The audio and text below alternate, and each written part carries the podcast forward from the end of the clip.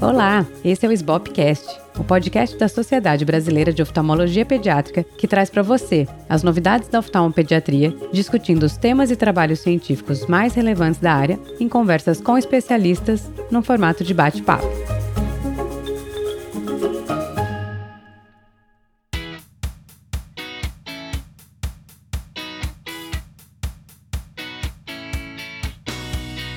Eu sou a Júlia Rosseto, atual presidente da SBOP, e hoje eu vou conversar com o Dr. Richard Ida, especialista em córnea e catarata e colaborador da Escola Paulista de Medicina e do Hospital das Clínicas da USP. E hoje a gente vai falar sobre luz violeta, se ela reduz o aumento da miopia. Seja bem-vindo, Ida. Obrigado, Júlia. Queria agradecer o convite. É sempre uma honra falar sobre esse assunto. Apesar que eu não sou da área, mas a gente foi envolvido pelo esse tipo de estudo pelo Dr. Tsubota aqui lá no Japão que mexe muito com essa área de miopia. É, e o que eu puder ajudar hoje, fico à disposição. Ida, então vamos começar justamente por isso. Eu queria que você contasse um pouco como você fugiu da sua área para falar sobre miopia e como é que é a sua experiência que eu sei que você tem no Nordeste do Brasil e com idas frequentes ao Japão. Me conta um pouquinho como é que você entrou nesse mundo da miopia. Sim, então assim, o Dr. Tsubota é um especialista em olho seco, na verdade.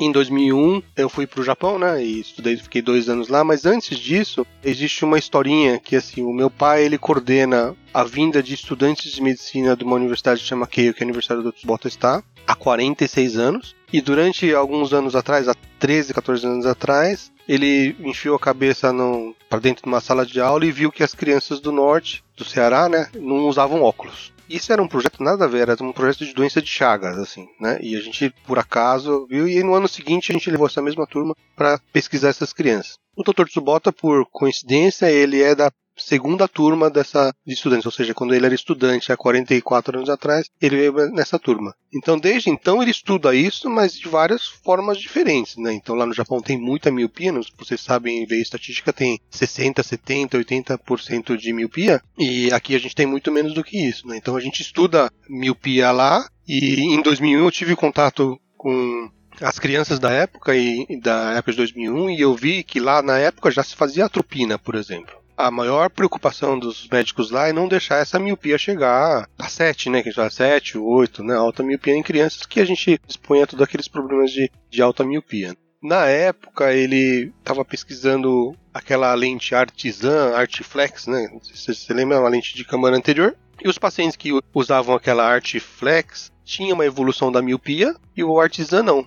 E pesquisando essa lente, ele viu que uma delas não, não passava a luz violeta. Né? Então ele começou a estudar essa luz violeta. A luz violeta é uma onda que ela fica em torno de 350, 360 e alguma coisa nanômetros, né? E não pode de maneira nenhuma confundir o que é ultravioleta. Isso é o maior maior problema que a gente tem, né? Confundir a luz violeta da luz ultravioleta, né? Que são, é uma coisa totalmente nada a ver, né? Também não confundir a luz violeta com a luz azul. Então a luz violeta é uma luz que a gente consegue enxergar, é a luz, a luz roxinha, que a gente consegue enxergar com a luz roxa. Essa é a luz violeta. E eles acham que essa luz violeta protege a gente da miopia. Então ele foi mais a fundo, né? Então estudou, foi pesquisar algumas coisas e ele viu que existem estudos de 99, 98 que fala que a luz violeta ele tem uma ação em cima de fotoreceptores do, de luz violeta, que é um dos tá, dos fotoreceptores de humanos, né? A gente tem uma certa quantidade de fotoreceptores, a gente tem oito fotoreceptores diferentes para diferentes cores, né? Verde, azul, e uma delas é a luz violeta, que é o OPN5. A OPN5 na presença da luz violeta, né, ela regula um gene que chama EGR1, que é o é, Early Growth Response 1, que chama, né, e ela que suprime o alongamento dos olhos. Tá? Isso é um, uma pesquisa muito antiga, com galinha, com outros animais, assim, né? Então, baseado nesse negócio, isso em 99, ele começou a estudar, assim, realmente em animais. Ele começou a fazer pesquisas atuais em animais, desde ratinho até pintinho. Então, ele é meio louco, né? Então, ele coloca óculos nos pintinhos, um com filtro violeta, outro com não, né? E pesquisou lá e realmente viu que realmente tem relação com o, o fotoreceptor, tem relação com esse gene direto, isso em pesquisa básica, né? E depois, né, ele foi verificar que as crianças, se as crianças têm evolução ou não. Lógico que o N é muito pequeno, então ele tem algumas pesquisas com um óculos que emite uma luz violeta em crianças, né? E que mostra que algumas crianças têm segurado a miopia. Tá? Só que a gente está falando de uma população, né? Não dá para basear isso em 10, 15, 20 crianças. Então é um comecinho do estudo. Não, só então assim, para a gente entender melhor como é que foi esse caminho. Então, o seu pai trazia alunos para estudar a doença de Chagas na população do Nordeste e os, os, japoneses entraram numa sala de aula, olharam as crianças, ninguém usava óculos, não tem nada a ver com nada, começou desse jeito. E aí, isso despertou o interesse de pesquisar por que, que isso acontece. E aí, paralelamente a isso, no Japão, estava se usando a, a lente de câmera anterior, né, para correção de miopia, que era Artisan ou Artflex, em um grupo que usava uma das lentes, o crescimento axial continuava e no outro não. Foi-se procurar o porquê que isso acontecia. Então, por que que numa lente, um, num grupo ele continuava crescendo no outro não. E a diferença nessas pesquisas básicas que foi encontrada foi que uma passava o espectro de luz uh, violeta e a outra não. Aí, a partir disso, ele levou isso para o laboratório, foi lá, viu os, as galinhas, viu os pintinhos e com, expôs eles à luz violeta, um com filtro, outro sem. E aí ele determinou não só que o crescimento axial foi menor nos pacientes expostos à luz violeta, como ele viu essa expressão gênica que faz essa autorregulação de inibir o crescimento. Exatamente, exatamente. Isso em pintinhos e ratos, né? É, ainda não em humanos ainda. Isso a gente está falando coisa de 2017, 2018, né? Então começou assim. E agora ele produz um óculos né, que emite essa luz violeta. Como que isso migrou os estudos em humanos? Porque esses estudos, pelo que você me diz, foi bem, bem estruturados, esses básicos. E você está dizendo que a pesquisa em humanos e em crianças ainda não teve dado suficiente para comprovar essa teoria nas crianças, é isso? Exatamente, porque assim, existe o estudo, mas o N é muito pequeno. Não dá para você fazer um estudo de miopia pegando mil crianças ou cem crianças. É pouco, porque é uma população, né? Então, assim, outra coisa que ele descobriu: as lentes dos óculos elas bloqueiam luz violeta. As lentes de contato bloqueiam luz violeta. Os vidros dos, da, dos carros, das casas, das salas de aula bloqueiam luz violeta. E assim você consegue defender a tese de que as crianças brincam lá fora têm menos miopia, por exemplo. E você estava comentando antes que a miopia é diferente, né? Que é uma doença diferente ao que a gente vê aqui e o que a gente vê lá. Você que transita entre o Nordeste, aqui o Sudeste e o Japão, conta pra gente como é que funciona isso, como é que é a avaliação dos pacientes no Japão para avaliação de miopia, como é que essa doença progride, o que, que você vê de diferente quando você transita nesses lugares tão diferentes. É, esse é um dado importante, viu, Júlia? Porque que acontece? No Japão, na sala de aula, tem tudo isso de miopia. 60, 70, 80%. No colegial, até 90%. E existe um viés muito grande. E alguém, quando for para o Japão, vocês podem entrar na loja de óculos e você olha atrás de um vidro que você espera 20 minutos para fazer um exame. Em qualquer idade, você faz o exame autoexame, porque o, cara vai lá, faz um autorrefrator, coloca você num refrator e um computador com inteligência artificial vai fazer toda a sua refração. Obviamente é dinâmico. A criança que vai lá provavelmente pode sair epicorrigida de lá com, com certeza. Digamos que você diz não, não cicloplegiada, né? Não cicloplegiada, óbvio, né? Por quê? No Japão uhum. tem-se a cultura de você fazer o grau do óculos na ótica. Com um técnico ou até ninguém, um, um computador, te guiando. Isso criança, adulto, tanto faz. Logicamente que a loja, se você vê que a criança tem uma muito alta, eles acabam encaminhando para um hospital para ele fazer cicloplegia. Mas imagina na população quem vai fazer isso ou não, entendeu? Então pode existir esse viés no norte, quando a gente foi, lá no, é uma cidade chamada Aracati, né? Canoa Quebrada chama, né? As crianças, a gente vê a visão das crianças, né? Então, se tem 20-20 não vai ter miopia, né? Então, as crianças, na época acho que era 20-40, a partir de 20-40 a gente dilatava todo mundo. E às vezes uhum. a maioria nem era 20-40, era 20 mesmo mesmo, e não tava falando direito o que estava enxergando não estava enxergando, às vezes não tinha nada mesmo, né? Mas a porcentagem rodava em torno assim de 3, 4, 5% no máximo, mas a gente considerou como miopia como os outros estudos, eles faziam na dinâmica na autorrefrator. Então, 0,75 no autorrefrator foi considerado como miopia. Isso deu 17%. No Japão deu 90%. Foi só para você repetir o modelo do estudo, né? Para tentar que sejam amostras comparáveis. Então, você fez o mesmo desenho de lá, autorrefração sem cicloplegia e ainda assim foi um número irrisório. Exatamente. E a gente foi medir lá o luz violeta lá no Ceará, né? E a quantidade de luz violeta na, no Ceará foi absurdamente mais alta do que Tóquio. E tem um outro problema lá. Lá também, assim, as crianças não brincam no computador, não usam celular durante os últimos 13 anos que a gente examinou. Ano passado, agora, uma das escolas obrigou as crianças a mexerem no tablet, por exemplo, mas na escola. Em casa, não. As crianças saem da sala de aula, não sei se você sabe lá, a canoa quebrada ela não uhum. chove muito, né? No teto da escola não tem teto, ela já é aberta, assim. Então, uhum. é, as crianças saem da sala de aula, já é céu aberto. Então, as crianças brincam fora. Você vê lá brincando de esconde-esconde, pega-pega, coisa que a gente não, não tem hoje em dia, né? Mas é engraçado você falar isso, porque a gente, eu tava conversando, eu fiz com a Luisa Hopker um episódio sobre a WSPS que foi em Viena, no ano passado. E ela tava comentando assim, porque pra gente, isso não é nossa realidade, né? Que não é só canal quebrada. A gente, eu moro no Rio de Janeiro, aqui as pessoas ficam ao ar livre, né? As pessoas saem, as pessoas vão à praia, as pessoas transitam. A cidade, o nosso clima chama as pessoas para fora, a nossa cultura chama as pessoas para fora. Mas isso não é realidade no mundo, né? E eu fico pensando se você, indo no Japão, se a gente vê essas soluções para esses países que não que as crianças não brincam fora, né? Então talvez é isso. Você tem que pensar no vidro da, do carro, no vidro da escola, nessa exposição, porque as crianças não vão passar essas horas que as nossas crianças passam ao ar livre, né? É, e ar livre, lá que eu tô falando no, Ceará, eles brincam fora de verdade. E assim, às sete da noite, como na minha infância, minha mãe puxava a orelha para voltar para casa para jantar. Lá é, ainda é assim. Esse ano estava um pouco diferente. Uma outra vez se viu uma criança puxando para o lado, sentava mexendo no celular. Mas ainda eles brincam lá fora. No Japão, não. No Japão, é praticamente adulto, criança, qualquer idade, estão dentro de casa ou estão encostados no cantinho mexendo no celular. Então, assim, é, é outro mundo. Esse conceito do Dr. Subota lá, que nosso grupo estuda bastante, consegue defender a tese de que você brincar lá fora possa ter menos miopia, mas olha que engraçado, lá no Japão é um outro tipo de miopia, é uma, é uma outra doença, porque é muita gente com miopia, entendeu? então não dá pra você comparar uma população cheia de míope tão discrepante e você fazer é, misturar uma população brasileira nessa amostra, entendeu? Lá no Japão eles estão fazendo de tudo. Olha que engraçado, a gente está falando de 2001 que eu fiquei lá, já se fazia atropina, já uhum. se fazia cicloplégico em dose baixa, já se fazia midriacil em dose baixa para criança e não diminuiu. Nós estamos em 2023, aumentou a quantidade de miopia. É difícil você falar, ah, funciona? Eu acho que não funciona. E mesmo perguntando para os médicos uhum. lá, eu cheguei lá e falei assim, mas vocês estão prescrevendo atropina para criança que estão miopia? Ah, tamo. E funciona? Não, acho que não.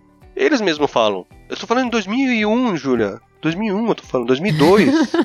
e o que eu tô vendo hoje aqui parece 2002 do Japão que a gente tá conversando numa coisa que eu já vi esse filme. É engraçado, né? Porque assim, a gente se embasa, né, no que vem de dado, muitos dos nossos dados são orientais, né? Então assim, a gente vê as publicações, exceto uma recente do PEDIG que, que fala contra a atropina, as, as publicações falam a favor, né? Falam que ajuda, falam que diminui a progressão, falam que, assim como a gente comentou em outros episódios aqui, a gente fez um com o Wallace sobre lente de focos, nada é um milagre, né? Mas você faz a comparação e o uso contra não tratamento é melhor. Então a gente hoje em dia trata com a atropina, a gente usa a lente de focos, a gente, enfim, porque é isso que a gente fala, a gente está usando enquanto conhecimento é, se desenrola. Enquanto ajuda, enquanto tem, a gente vai seguindo com os dados.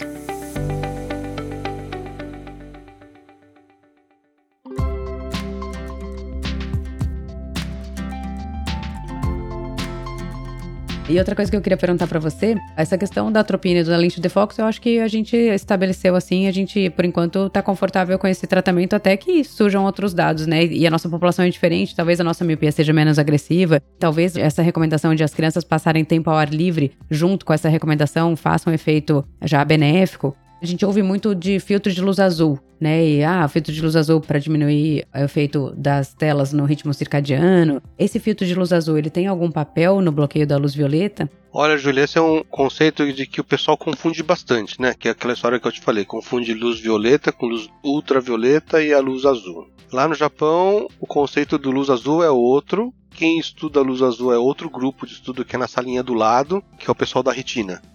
é, por que isso? Porque eles estudam a agressão na retina. E nem o pessoal da retina acredita que a luz azul faça mal nem tanto para a retina quanto para a parte da miopia. Eles têm, acham que não tem relação nenhuma. O pessoal da psicofísica psicofísica é um grupo lá no Japão é muito louco, eles estudam cores. Então ele fala assim: olha, tartaruga, sei lá, tartaruga tem 20 não sei quantos fotorreceptores, os caras enxergam todo, quantas cores quanto você pode imaginar, no escuro, no claro, tanto faz. Eles têm umas teorias muito loucas. Então, assim, eles estudam luz azul e eles falam: luz azul filtra com lente amarela e você melhora contraste. É a única coisa que eles têm positivo, né? E falam sobre ciclo circadiano, né? Que é um negócio antigo que a gente fala, mas também isso é uhum. controverso, porque é difícil você conseguir medir isso. Mas existe o conceito de, ah, vamos controlar o ciclo circadiano com óculos que filtram luz azul. Agora, tudo aquele negócio que o pessoal da ótica fala, que eles vendem, que descansa tal, é justamente porque melhora um pouco mais do contraste, né? Antigamente, Júlio, não sei se você é da minha época, existia um óculos chamava-se, um negócio que usava à noite, Amber Vision, sei lá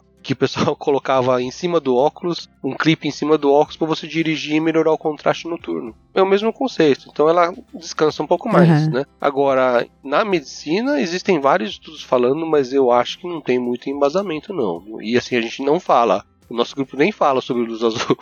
E Sempre fico curiosa porque eu não entendo muito da fisiopatologia por trás, assim, nem mesmo do tratamento da atropina ou da exposição ao ar livre. Eu não sei se eu sou a única, mas eu acho que todo mundo fala muito, ah, é por causa libera dopamina e isso diminui, inibe o crescimento axial. E várias vezes quando eu vou procurar, assim, me aprofundar um pouco para ver a fisiopatologia, eu não consigo ver essa ligação, pelo menos publicado, principalmente da atropina, né? Que falam, ah, o mecanismo é incerto. E quando falam de atividade ao ar livre, sempre relacionam ao uso da dopamina. Foi pesquisado isso? Vocês têm alguma relação com a dopamina ou você falaria desse fator de crescimento que você comentou?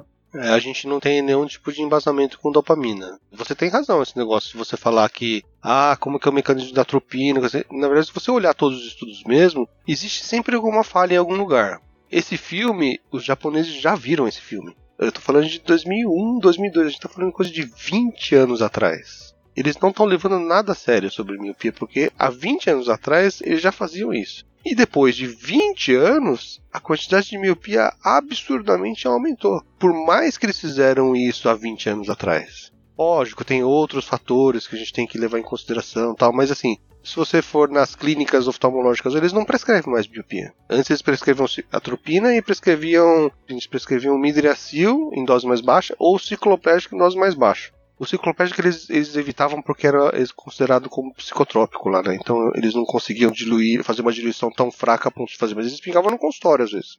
Então, assim, não tem esse conceito, pelo menos onde a gente estuda, eles nem falam sobre dopamina, né? Tudo relacionado à atropina é a visão de perto, a visão de perto até eles falam, viu? Sobre óculos, coisas de exposição às coisas muito próximo do rosto, né? Que eles falam de defocus hipermetrófico periférico, umas coisas assim que pode estar relacionado, mas eles não comentam muito a respeito disso. Então eles dentro do conceito de luz violeta, ele fala assim: vai se expor, vai fazer isso lá fora, mínimo duas horas por dia. Vamos trocar os vidros do óculos para que possa passar o filtro, né? Sempre focar para longe, né? As coisas assim que eles focam, mas assim, é mais orientação verbal. E todos os artigos que você for ver, você tem total razão. Você procura e não acha. Hoje em dia lá, você acha, eles tratam mais com as medidas comportamentais. Então, no fundo, a gente acha que está falando a mesma língua de que a gente sabe que a atividade ao ar livre funciona. E o resto a gente ainda não sabe qual o papel ou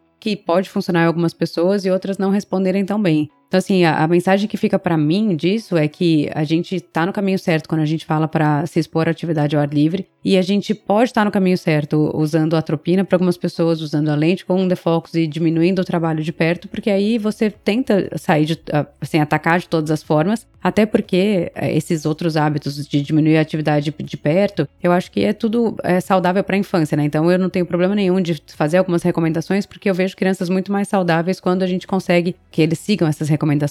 Então, acho que sim, a gente conversou sobre isso também quando eu conversei com o Wallace, que ele falou, trouxe estudos de uma população de Singapura que morava na Nova Zelândia e falando que não tinha a, o crescimento da miopia não tinha associação com, a, com, o tempo de atividade de perto e sim com o tempo que eles passavam ao ar livre. Eu achei interessante porque eu vi você falando sobre isso no congresso da So Black com um mecanismo embasado eh, com estudo básico, vendo qual que é o fator que se manifesta na retina, ainda que você possa falar, ah, não sei o quanto isso funciona, porque vocês mesmos não provaram isso em ser humano, né? Então, assim, mas é uma teoria que leva a gente a pensar e que talvez corrobore essa questão de que ao ar livre a gente sabe que as crianças têm que ficar. O resto a gente vai testando isso. E porque assim, na prática diário que eu vejo é você coloca a tropina, para de progredir, se foi atropina ou não, se foi atividade, parou de progredir, mantém e vê onde isso vai caminhar. Né? Porque eu acho que a gente vai, enfim, se adequando conforme a gente vai caminhando. Não, exatamente. A gente acha que existe alguma coisa no exercício ao ar livre que protege a gente. A gente não sabe o que é. Pode ser que a gente esteja enganado dessa luz violeta? Pode. Mas tem alguma coisa lá fora que a gente precisa estudar próximo passo nós, como médicos, vocês como da sociedade, é pesquisar algo que a criança faz lá fora que possa brecar isso. Mesmo a tropina, eu acho que o Wallace deve ter falado sobre esse assunto. É que é difícil, né? Porque assim, quando você pensa, você fala assim, ah, a atividade física em si tem um papel? O olhar à distância tem um papel? A exposição à luz solar tem um papel? É difícil, né, você pensar em desenhar um estudo para você conseguir isolar e achar qual que é o fator determinante. Por isso que eu achei interessante quando você falou da luz violeta, porque assim, quando você constrói uma pesquisa que surge de uma ideia real, que você olha num, num, numa realidade, não tem miopia, na outra tem. Você vê essa diferença quando tem uma lente, você vê esse espectro de luz, isso se confirma em modelo animal. Eu acho que, enfim, é um caminho, né? Depois você vai no modelo humano, se não confirma, talvez seja a fraqueza do estudo, talvez ele não funcione. Mas é assim, né? A gente vai pesquisando. Se surge um, uma luz em algum lugar, é ali que a gente segue até que a gente pode dar com o burro na água. Mas você ia comentar alguma coisa que o Wallace deve ter falado sobre a atropina. É, então, não sei se ele deve ter comentado alguma coisa sobre o, re o efeito rebote, que é um, um assunto importantíssimo dentro da atropina. Então, se você for ver, tem estudos que falam sobre esse efeito rebote, outros que nem comentam sobre esse efeito rebote. E esse efeito rebote existe. Quanto? A gente não sabe. Porque existem outros vários uhum. fatores envolvidos nisso, né? Acho que o Wallace comentou, deve ter, ele é um cara que defende muito isso e é uma coisa que eu reparei nos estudos que ele comentou e ele mostrou também. E tem muitas pessoas que estudam miopia que ignoram essa parte do, do efeito rebote, né? Então, assim, tem muita coisa que a gente, a gente não entende e a gente precisa descobrir o que, que é. E uhum. realmente é o que você falou, é um trabalho dificílimo. A gente tem um trabalho e um papel dificílimo pra gente orientar essas crianças, né? Porque amanhã às vezes chega na, no consultório e você começa a perguntar um monte de coisa e você fala assim, ah, mas não tem nada comprovado. Aí você vai falar, pô, doutor, não tem nada comprovado, você tá pedindo pra eu fazer tudo? A gente fica numa posição muito acuado às vezes, né? Porque a gente não tem pesquisa suficiente porque é difícil você estudar isso. É, eu acho que, assim, a minha linha hoje em dia, eu sigo advogando para redução da tela, aumento da atividade externa, como eu falei, assim, porque eu acho que tem essa, a luz da evidência da atividade externa e porque eu acho que é, é a vida saudável, é o que eu prego para minha família, é o que eu acho que tem que ser feito mesmo. Então, isso eu não tenho nenhum constrangimento de falar, e, e eu não preciso citar, né, porque às vezes você tá ali, a gente pensa muito em evidência, pensa muito em como falar, mas pro paciente ali, se você explicar o seu ponto e fizer a sua recomendação, é isso que vale, né? E eu acho que as outras, os outros tratamentos, do meu ponto de vista, tem os viéses dos estudos, tem os viéses de serem populações diferentes da nossa, mas também tem os dados de que isso funciona, ainda que tenha as suas ressalvas. Então, eu acho que no dia a dia a gente tem sempre que ter o olhar crítico de olhar se aquele paciente na nossa frente está realmente se beneficiando daquele tratamento que a gente está impondo, né? Então, assim, se você documenta bonitinho que estava progredindo, você instituiu algum tipo de tratamento ele parou de progredir, continua, assim, né? Assim, tenho o mal, o mal do bolso, né? Que a gente fala com as lentes que são caras, mas Assim, eu, se fosse meu filho hoje, eu faria isso, porque é o que tem para fazer. Eu, assim, não vejo problema da gente, mesmo à luz de, de dados controversos e que, que beneficiam uma coisa ou outra, a gente ir testando e às vezes tem bons respondedores para cada coisa e a gente vai vendo. E eu acho que talvez em alguns anos a gente olhe para trás e fale que bobagem que a gente falava, enfim. Mas é isso, né? Eu acho que é, a gente tá no momento que essa é a nossa nosso conhecimento. É, Júlio, que eu convidaria vocês um dia para vocês que estudam miopia, estão nessa área mergulhada, não, não sou eu, só estou nessa área pequena, só para vocês conhecerem esse outro tipo de população. Sair um pouquinho da caixinha é legal, sabe? Então, assim, se vocês quiserem um dia pro Japão, conhecer o trabalho do grupo de miopia que a gente tem lá, estudar um pouquinho dos dados, você viu aquele vídeo que tá no, no YouTube, ele fala de uma forma meio sensacionalista, lógico, que foi um, um vídeo que foi, foi, foi pro Ascas e ganhou um prêmio. E ela, esse é um vídeo de 2016, a gente tá falando de pesquisa de mais 5, 6 anos para frente, né? Então tem tudo embasamento, tudo, mas é, mesmo esse embasamento, às vezes você pode, porque a amostra é pequena tal. Então, assim, uhum. eu convido você para enfiar a cara numa sala de aula no Japão para você ver também como que funciona, como são as crianças, as crianças brincando, né? E isso eu acho que abre um pouquinho a nossa cabeça com relação ao que a gente pode estudar no futuro. para o futuro das nossas crianças aqui no Brasil e dos nossos pacientes, né? Então, as portas lá ficam abertas, ele é uma pessoa que recebe a gente de portas abertas, ele, ele põe você no grupo de estudo na mesma reunião para você entender como funciona, então, assim, é, é bem legal. Inclusive, eu, eu, eu, eu comentar uma coisa que eu esqueci, lá, por exemplo, tem até suplemento eles dão suplemento de crocetina, que é a base de crocetina, para criança. Pra, quer dizer, tem de tudo lá. Funciona? Não faço a mínima ideia. O japonês é assim, ele, ele vê uma coisa lá e enfia no mercado, depois porque assim, não, não vai, uhum. mal não vai fazer. Entendeu? Então assim, tem, tem, umas coisas que você tem que conhecer, assim, é, é, tem que sair da caixinha, assim. Ah, não sei se funciona, mas vamos lá, vamos estudar. É um grupo bem legal para você estudar e conhecer é, e sair um pouquinho da caixinha. Eu tenho muita curiosidade de conhecer o Japão, acho que deve ser incrível não só por isso. Espero que eu consiga cumprir esse convite aí em algum, algum momento. E Rida, para finalizar, assim, você queria mandar mais alguma mensagem? Eu acho que você deixou claro, assim, a sua visão é diferente. Eu acho que eu, eu tenho conversado com bastante gente aqui nessa oportunidade de a gente discutir ideias, né? Eu gosto bastante quando tem visões diferentes e backgrounds diferentes, que é pra gente enriquecer o debate. Não adianta a gente ficar debatendo entre a gente só, né? Então, se você tiver mais alguma coisa que você queira comentar, você tá com uma audiência diferente hoje, então fica à vontade. É totalmente diferente. É assim, Júlia, eu, eu, queria agradecer pelo convite para poder falar as abobrinhas que eu tenho estudado nos últimos anos, assim. E eu tenho saído totalmente do meu da minha zona de conforto para estudar uma coisa que ele me no começo ele me mandou eu fazer porque eu não queria fazer. Eu falei, tá bom, vai, eu vou lá, levo os moleques lá para estudar isso. E assim, eu entrei meio de gaiato nessa história, né? E agora eu gosto muito, porque atendo criança, eu não, não gostava de atender criança, agora eu gosto. Então, assim, é uma área totalmente diferente, mas é uma área extremamente curiosa, porque a gente está mexendo com uma população extremamente grande e tudo que a gente fez até hoje, de 2002 para cá, deu errado. Aumenta, absurdamente aumentou o número de miopia. Então, é, é ele mesmo fala, ele fala, a gente piorou. E ele é um cara que é inquieto nisso, ele quer estudar, quer estudar, quer estudar. E o coração disso tudo do estudo são esses estudantes de medicina que vêm todo ano. Entendeu? Então a gente são os três estudantes do sexto ano, sempre pessoas diferentes. E sempre eles escolhem um projeto. Ó, oh, esse ano eu quero Paracati ver os MIP. Ah, esse ano eu quero ver os índios, não sei o que lá. Esse ano eu quero ver Paunesp, não sei o que lá. Então, assim, o estudo começou com a inocente pesquisa em doença de Chagas, com o pessoal da Parasito lá da Universidade da Keio. Nós estamos 13 anos estudando essas crianças por um pleno fato de que, meu, não sei se você conhece meu pai, é o Milton Rida, ele é, ele é o antigo chefe da Unesp de Botucatu. Ele que enfiou a cara junto com o meu irmão e viu, falou assim, cara, não tem miopia aqui. Quer dizer, começou na besteira, assim. E eu acho que as curiosidades começam desse jeito. E ele foi a fundo, viu esse negócio da lente, quer dizer, acho que começa desse jeito. E assim, é muito legal conhecer isso e, e, e a gente fica aberto uhum. às portas, né? É, o Subalta abriu uma empresa, eu acredito tanto nessa, nesses conceitos que eu sou sócio dessa empresa também, então, é o que eu falei, né, eu tenho conflito de interesse com essa indústria específico, mas a indústria foi recente, né, a gente entrou recente nisso, e eu acho que isso vai dar certo, né, e eu acho que a gente precisa entender que muitas crianças vão ficar cegas por alta miopia, e acho que é o nosso papel, e o seu papel como presidente da Sociedade de Pediatria aí, tentar ajudar as crianças do Brasil aí, viu? É enriquecedor a gente poder discutir, né, ideias diferentes e trocar tantas experiências e, e, e realidades diferentes. Muito obrigada, Ida, por você ter topado essa empreitada aqui com os oftalmopediatras que fora da sua zona de conforto. Obrigado, viu, Júlia, pelo convite. Se você gostou, apresente o Sbopcast para um amigo ou colega. Siga a Sbop no Spotify ou na sua plataforma de preferência. Assim, você vai receber a notificação dos novos episódios e vai ajudar o Sbopcast a alcançar mais pessoas. Se quiser falar com a gente, mande uma mensagem no Instagram para arroba oftalmopediatria. Esse foi o Sbopcast.